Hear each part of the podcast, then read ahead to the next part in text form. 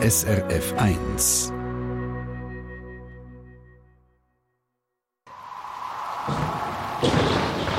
SRF 1 Wetterfrage. Es ist ja so, Jürg Ackermann, in den letzten Wochen hat es häufig einfach sonniges Sommerwetter gegeben. Gewitter hat es in den Bergen und im Süden gegeben. Und obwohl es ja bei uns eben wirklich schön warm war, hat es irgendwie nicht gewittert im Mittelland. Warum?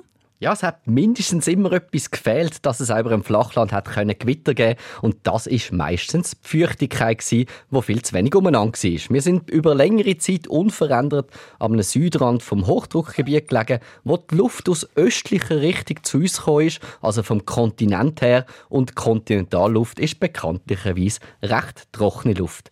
Genug Feuchtigkeit ist eine von drei wichtigen Zutaten, dass Gewitter überhaupt entstehen können. Weil in einer mächtigen Cumulonimbus, wie eben Gewitterwolke im Fachjargon heisst, sind nämlich mehrere Millionen Tonnen Wasser vorhanden und das Wasser muss irgendwo herkommen.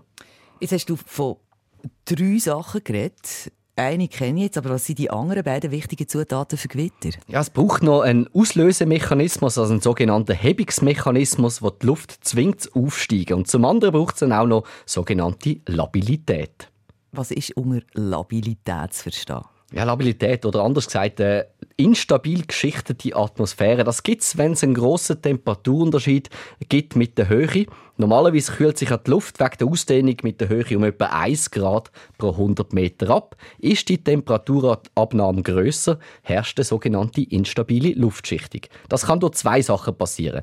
Entweder werden die tiefen Luftschichten erwärmt, durch die Sonne zum Beispiel, oder in der Höhe zieht kältere Luft, also vielleicht ein Tiefdruckgebiet auf. Steigt dann in dieser labil geschichteten Atmosphäre die Luft vom Boden auf, kühlt sich die Umgebung um die Warmluftblase, die aufsteigt, äh, immer mehr ab. Das heißt, die Warmluftblase ist immer wärmer als die Umgebungsluft. Und warme Luft ist leichter als kältere.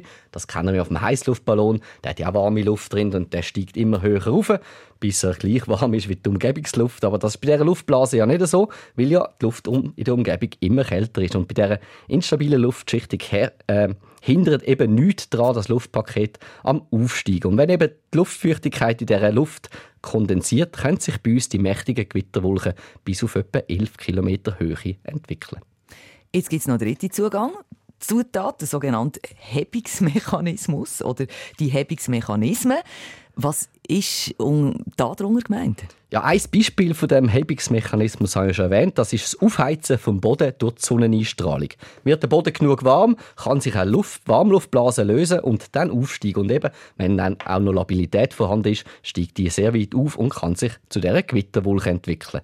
Das ist aber nicht die einzige oder alleinige Auslöse oder Hebungsmechanismus, was es gibt. Meistens spielt auch der Wind eine Rolle. Strömt nämlich der Wind gegen den Berg und kann nur gegen Ufe ausweichen, also nicht gegen Seite, nur gegen Ufe ist das auch ein Hebungsmechanismus und wahrscheinlich sogar der häufigste für Gewitter in den Bergen. Ein anderer sogenannter Auslösemechanismus ist die Bodenkonvergenz, also ein, Wind, also ein Ort, wo der Wind am Boden zusammenkommt und auch darum nur in die Höhe ausweichen kann. Eine solche Bodenkonvergenz könnte Gewitter selber verursachen. Zum Beispiel wenn wir jetzt über einem Jurasgewitter haben, wo der Wind Richtung Mittelland bläst und gleichzeitig gewittert es auch auf der anderen Seite vom Mittelland in den Voralpen und der Wind kommt dann auch Richtung Mittelland raus, prallt der Wind dann im Mittelland zusammen und genau dort haben wir eben den Auslösemechanismus und es kann sich ein Gewitter über ein Mittelland bilden.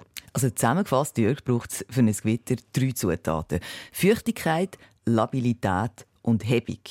Sind jetzt heute die Zutaten gegeben? Nein, heute definitiv nicht. Heute fehlt es vor allem an der Feuchtigkeit und zudem haben wir noch das Hochdruckgebiet über uns, wo durch Absinken von der Luft die Gewitter verhindern können. Ab morgen sieht das dann anders aus und besonders nächste Woche, äh, da dreht dann der Wind in der Höhe auf Südwest und aus Südwesten, da kommt äh, sehr warme und feuchte Luft vom Atlantik her, also feuchtwarme bis feucht heiße Luft kommt zu uns und das bedeutet mehrere Sachen.